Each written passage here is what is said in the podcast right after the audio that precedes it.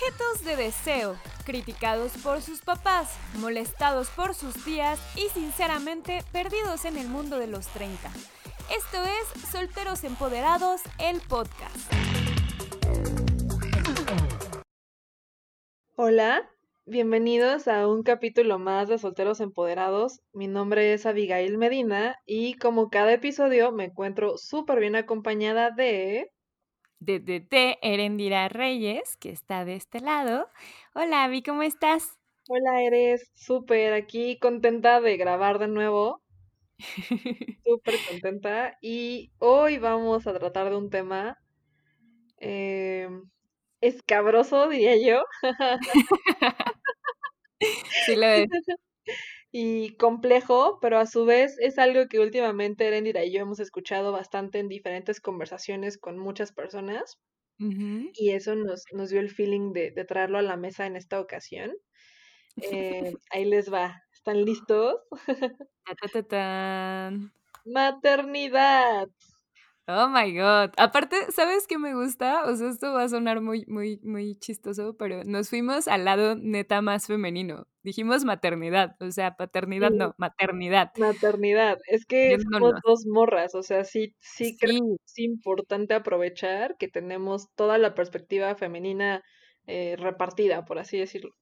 Exacto, me gusta, me gusta. Y me gusta el tema porque siento que sí es algo que cada vez es más común en las pláticas con, con amigos eh, y sobre todo algo que me llamaba la atención antes de, antes de empezar a grabar fue, fue lo que tú sacaste a colación. O sea, lo estamos hablando porque estamos viviendo un momento casi apocalíptico donde replantearte el futuro es complicado y además replantear el futuro con qué seres humanos para el futuro es aún más complicado. Claro, o sea, está en riesgo la raza humana, tal cual como la conocemos actualmente, por payasada que son, es la verdad.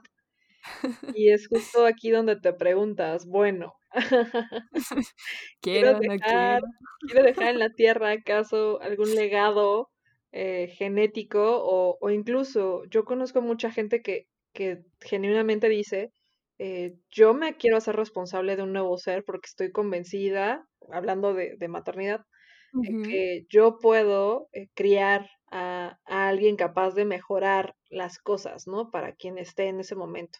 O sea, si yo me aviento el compromiso es porque voy a criar a alguien que justo ayude y que sume a, a la evolución casi casi. Y a mí se me hace como, neta, o sea, es solo una persona, pero tiene un punto de sentido. O sea, ya sí tiene mucho sentido. Sí, sí, sí, sí tiene como algo de razón. ¿Cuál es tu postura, Eres? ¿Qué onda con la maternidad y Erendira Reyes? Híjole, es que está bien complicado. O sea, yo a nivel personal mm, no me visualizo como mamá. Ajá. Eh, me cuesta mucho trabajo imaginar tener un, un hijo. Eh, no están mis planes, mm, es algo que he platicado incluso eh, con parejas, que he platicado con, familia, que he platicado con amigos y que les he dicho como, como que realmente no, o sea, no, no, no se me antoja. Y me he puesto incluso hasta como un deadline de que si no tengo un hijo antes de los 35 años ya no voy a tener hijos, vamos, ya no voy a concebir yo un hijo. Porque me parece que ya más grande no, como que no voy a disfrutar incluso todo ese proceso biológico del embarazo y demás, porque siempre como que se complican, o sea, lo veo como con conocidas que, que así les ha pasado, ¿no? O sea, como que se tardaron mucho tiempo y ya cuando decidieron tener a su primer bebé lo tuvieron a los 36, 37 y aunque es súper válido y todo, a muchas de ellas les costó trabajo, ¿no? Y aunque no es un asunto de, de, que les pase a todas, pues obviamente existe un poco más de probabilidad. Entonces, mi, mi, edad del terror es esa, ¿no? Así los, los 35, si no, ya no tengo hijo biológico, vamos. Ok, órale. pero pero no sé, o sea, al, al, mismo tiempo, un poco retomando lo que decías eh, en cuanto al impacto que puedes generar en, en las personas, en, las, en los futuros humanitos que van a estar en la Tierra, siento que más, o sea, como que mi labor ha estado un poco más del lado de ser tía y de tener sobrinos y estar muy cerca de ellos y tratar como guía de ellos. Okey. Entonces, es como un poco adoptarlos en cierta forma de una manera egoísta, sí, muy millennial tal vez, como decir, bueno, o sea, los adopto momentáneamente y los guío y los cuido y estoy al tanto de ellos y sí los regaño de vez en cuando, pero al final también es cierto que cuando las cosas se ponen muy complicadas es como, bueno, hermano, hermana, son sus hijos, yo no me meto.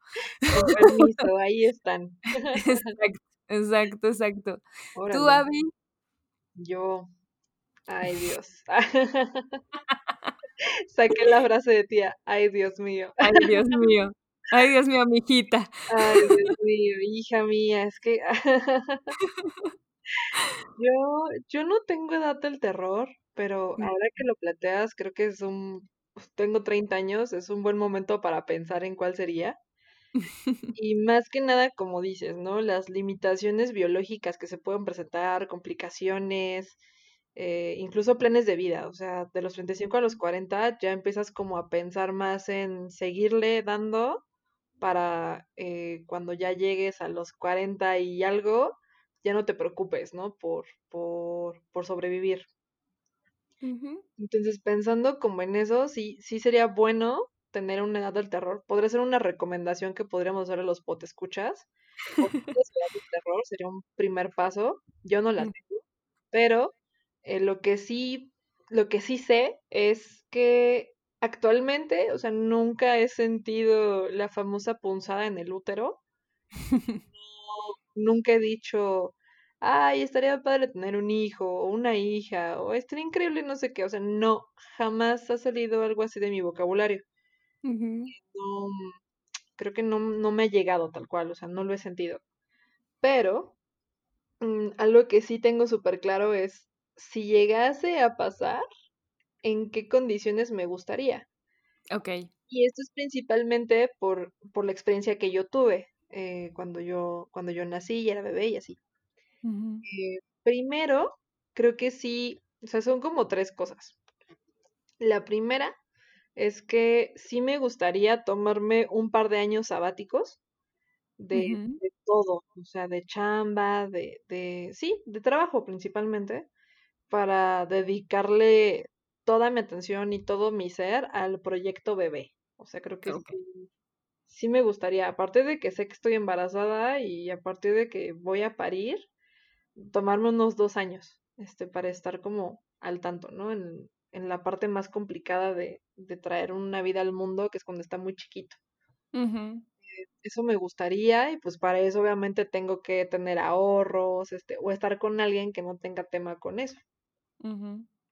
Esa sería una. Eh, la segunda cosa que sé que me gustaría es que eh, me gustaría tener a mi mamá todo el tiempo cerca o, al, o, o si lo tengo con alguien, porque también eso es lo que he considerado, este, igual, igual y me aviento sola, o igual y yo eh, con una pareja, o sea, eso no, tampoco lo tengo muy definido ni muy claro. Ok. Lo digo, si fuese sola quisiera tener a mi mamá todo el tiempo conmigo, o sea, como que ella se me haría la persona ideal porque yo la verdad es que soy muy inútil. Este, el agua, o sea, imagínate, imagínate, o sea, si no puedo cuidar eh, una pasta, este, ¿qué me va a pasar con una criatura? Entonces, se me haría como lo más sensato, ¿no? Tener, tener esa ayuda. Eh, y en todo caso, si no puede ser mi mamá, pues que sea la suegra, ¿no? O sea, la mamá de, de con quien esté. Ok. Sería mi segunda condición. Y mi tercera condición eh, sería que, eh, ¿ya la dije? No sé. No, todavía no la he dicho. Mi tercera condición sería no, no tener que preocuparme, o sea, que, que el dinero no sea un problema a la hora de, justo tomarme este tiempo sabático. O sea, creo que es como la tercera cosa que va incluida en el primer punto, pero que no dije literalmente. Ok. O sea, sí tendría que, que eso no sea un issue. O sea, que no sea un problema el chin. Este, por X o por Y se tiene que hacer de esta manera. No, o sea, sí me gustaría hacerlo en las condiciones más óptimas. Es que sí está cañón, o sea. muy cañón Yo lo pienso, sobre todo ahorita que, que estamos viviendo como, como la crisis económica, la crisis de sanitaria. O sea, de las personas que más admiro, sinceramente, en este momento son a mis amigas que tienen hijos. Primero porque o sea, han, han, estado, o sea, siguen trabajando, están como al pendiente de, de, de, sus hijos. Casi todas, o sea, no, no puedo decir que todas, pero casi todas tienen el apoyo de, de una pareja. Okay. Y esta pareja es, es pareja, ¿no? O sea, toma su responsabilidad tanto en rol de pareja en casa, haciendo y, eh, cosas en, en casa, eh, y también en cuanto a, rol de, padre, ¿no? Entonces, siento que por eso lo han logrado y, siento que sí es un, es un factor muy importante a considerar a la hora de, de decidir, vamos a ser mamá, el hecho de con quién vas a ser mamá. O sea, creo que tener a alguien al lado, sea el papá biológico, sea la pareja, sea incluso la familia, o sea, sea la forma en la que lo decidas, sí necesitas rodearte como de un entorno neta que te apoye y que te apoye en, en tus decisiones de, de, mamá y de mamá profesional. Si quieres seguir, vamos estando con las dos cosas al mismo tiempo eh, de lleno, ¿no? Claro. Eso, eso es algo que sí me lo he replanteado y que justo también por eso mismo digo, no, creo que no puedo ser mamá, no quiero ser mamá. Ok.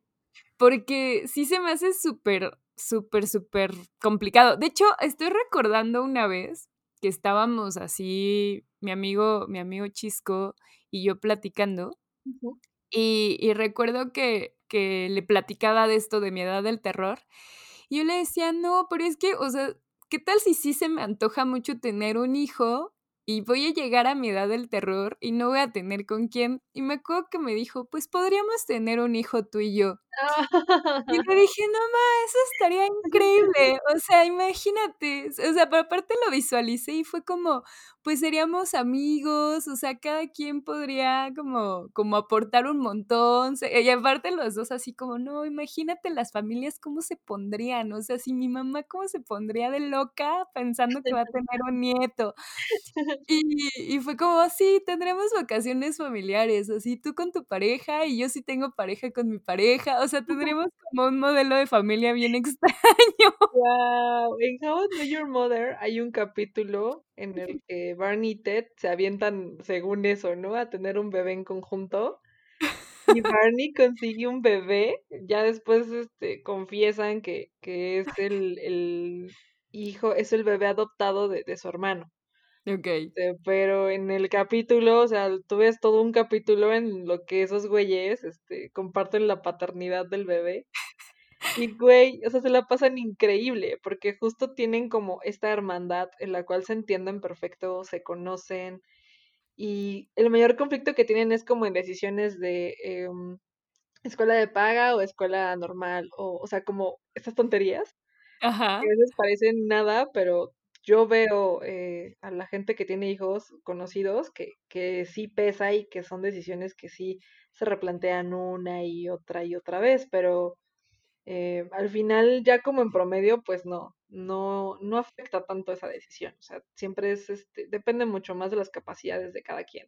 Claro, claro, claro. No, pero, pero al final el, el hecho de que, de que tengas, vamos, pensado con quién vas a tener un bebé, sí está muy cañón. O sea, yo recuerdo que sí lo, sí lo visualicé y dije, sí podría. O sea, sin broncas podría ser mamá del hijo de mi mejor amigo. O sea, why not? O sea, estaría muy, muy chido, muy cagado.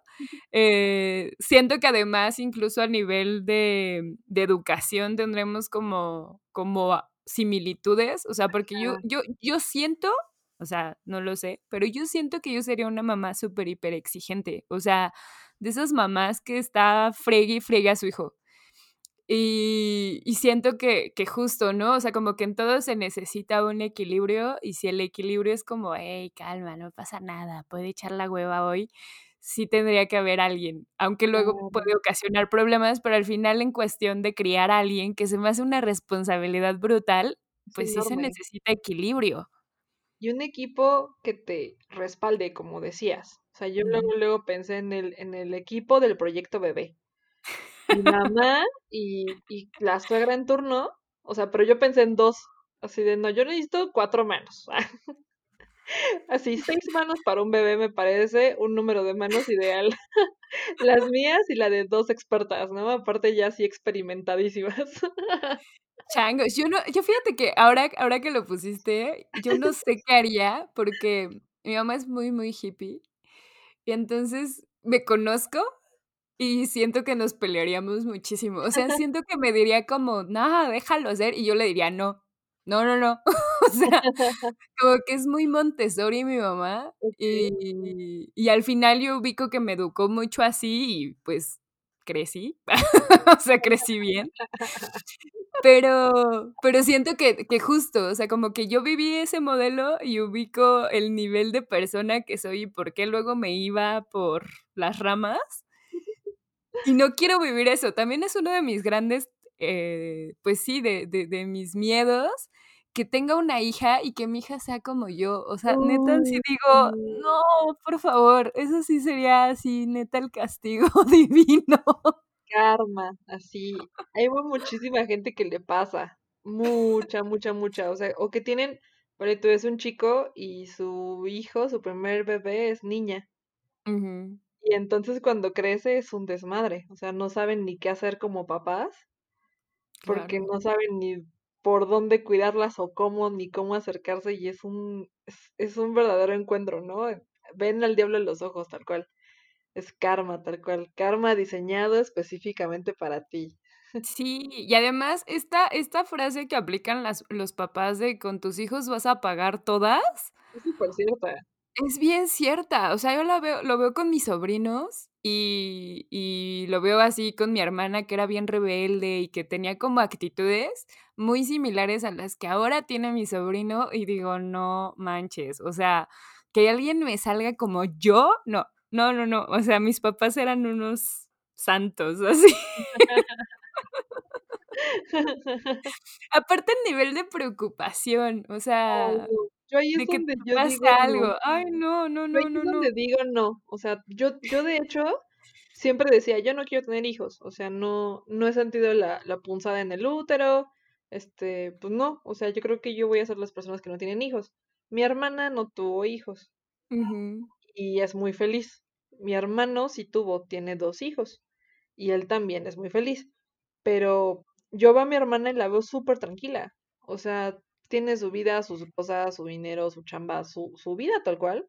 Y la veo súper tranquila. En cambio, a mi hermano sí lo veo con presiones súper distintas, ¿no? Otro nivel de, de responsabilidades. Y algo que, que he notado es que justo es como, damn, o sea, no sé, o sea, yo hasta ahorita no sé y tendría que encontrar como a un equipo justo, o sea, a un complemento muy cañón, como para de repente decir, ok, va. Ahorita me preguntas, es no. O sea, ahorita no, no me animo, y menos por cómo está el mundo. O sea, no.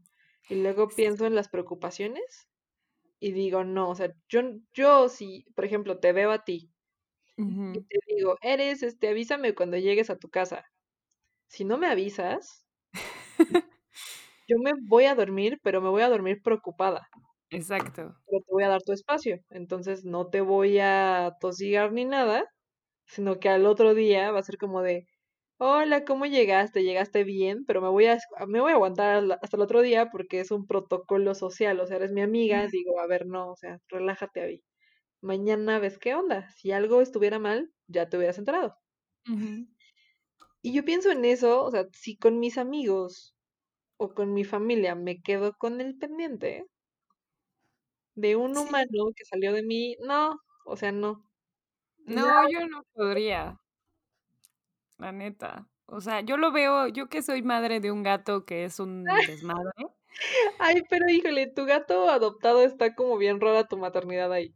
Es que soy, soy una pésima madre. O sea, esa es mi prueba fehaciente de que no estoy lista para ser madre. O sea. Por pon en contexto a los podescuchas Es del, que. del, de Suadero el gato.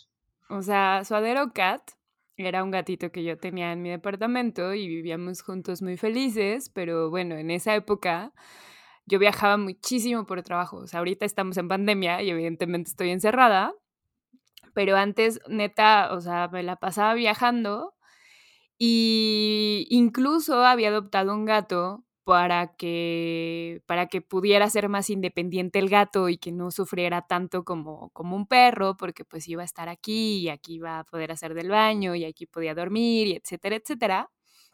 El punto es que en una de esas jornaditas de viajes eh, se me juntaron varios, se me juntaron tres viajes, entonces iba a estar casi un mes fuera del país y nada más iba a venir como una vez al, entre, esas, eh, entre ese periodo. Y dije, no, pues, o sea, está cañón. Tengo un amigo, justo Chisco, que vive muy cerca y que me ayudaba a venir a ver al gato y todo. Eh, pero dije, no, eso ya es abusar, ¿no? O sea, como, como, como que venga a cuidarlo a cada rato, pues no está chido. Entonces sí apliqué la de mamá, necesito ayuda.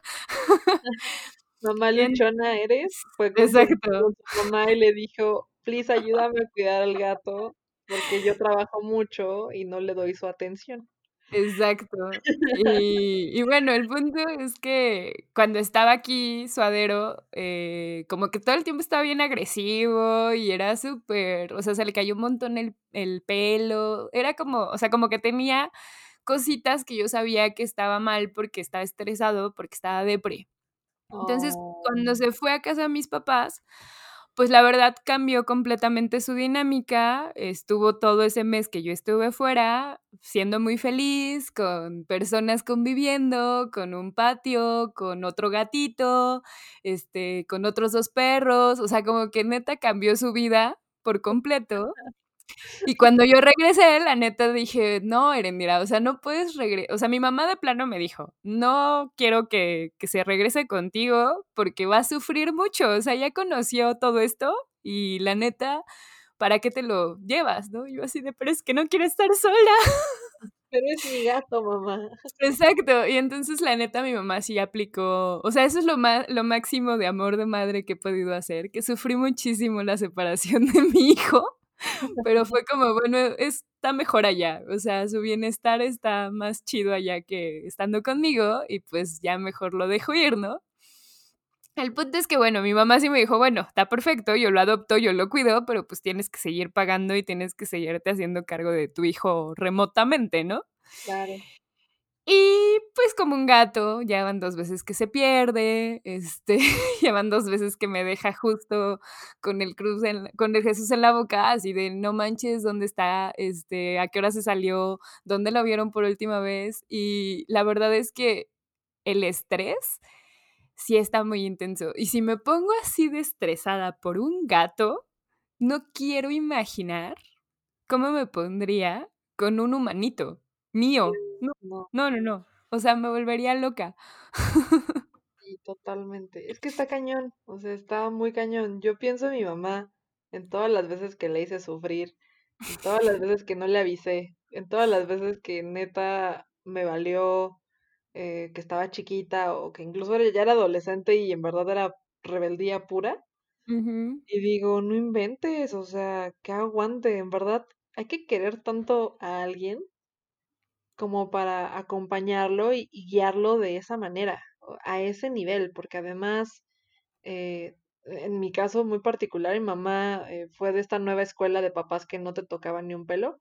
Entonces mi mamá siempre habló conmigo, siempre se acercó, e incluso cuando peleábamos como que me dejaba, así me daba mi tiempo y ya después retomábamos más tranquilas las dos, este, o sea, como que siempre fue una relación muy civilizada en esas cosas. Pero, o sea, yo hoy pienso, eh, miro hacia atrás y digo, es que sí le hice un buen de cosas, o sea, sí, sí me pasé en varias y qué paciencia para no hacer lo que todos los papás en ese momento hacían. Claro. Pero es que además, justo creo que el mundo también está más complicado, o sea, no lo sé. Sí, sí, sí, es más difícil. O sea, ahorita imagínate que tuvieras un bebé y estuvieras con tu pareja y trabajando, mm. ¿cómo sería tu vida? O sea, sería súper complicado, porque además el bebé, o sea, el bebé no le importa si estás en una junta, El bebé tiene hambre. Este, y ahí te puedo ayudar con quien estés, tu pareja, tu mamá o no sé, pero pues si está chiquito, tienes que estar tú a fuerza. Claro. Hay como demasiada, demasiadas responsabilidades y demasiados nuevos problemas para los que sí hay que estar como súper preparado. Y creo que esa es la mayor razón por la cual yo diría que no quiero tener hijos. No me siento lista para lidiar con esos, con ese tamaño de problemas como debería hacerse. O sea, sí se me hace una vida humana, sí se me hace una onda súper grande para la cual no estoy lista. O sea, apenas puedo con mis propios presupuestos personales, así con, con, mi propia comida diario. Eh, ahorita que estamos en pandemia ya, ya estoy cocinando, me quemo las manos y así, pero le intento. Este, y así lo veo con diferentes niveles y diferentes áreas de mi vida y digo, no, o sea, incluso aunque dijera da, no estoy lista para eso. Y así como van las cosas. Es que está bien complicado. O sea, digo, no sé si, si en algún momento uno está listo, porque por lo menos con mis amigos que tienen hijos, creo que todos me han dicho eso. O sea, todos me han dicho como, nunca vas a estar lista para ser mamá ni va para ser papá. O sea, genuinamente no te, no vas a decir, ah, ya, este es el momento de tener hijos. O sea, muchos sí lo aplican como en este plan de checklist de matrimonio y después hijos pero realmente es más como por un asunto social y no tanto de que anímicamente se sientan conscientes y digan, oh, voy a tener un hijo porque ya estoy listo para, para ser padre o ser madre. entonces, no sé si incluso en algún momento nos vamos a sentir listas.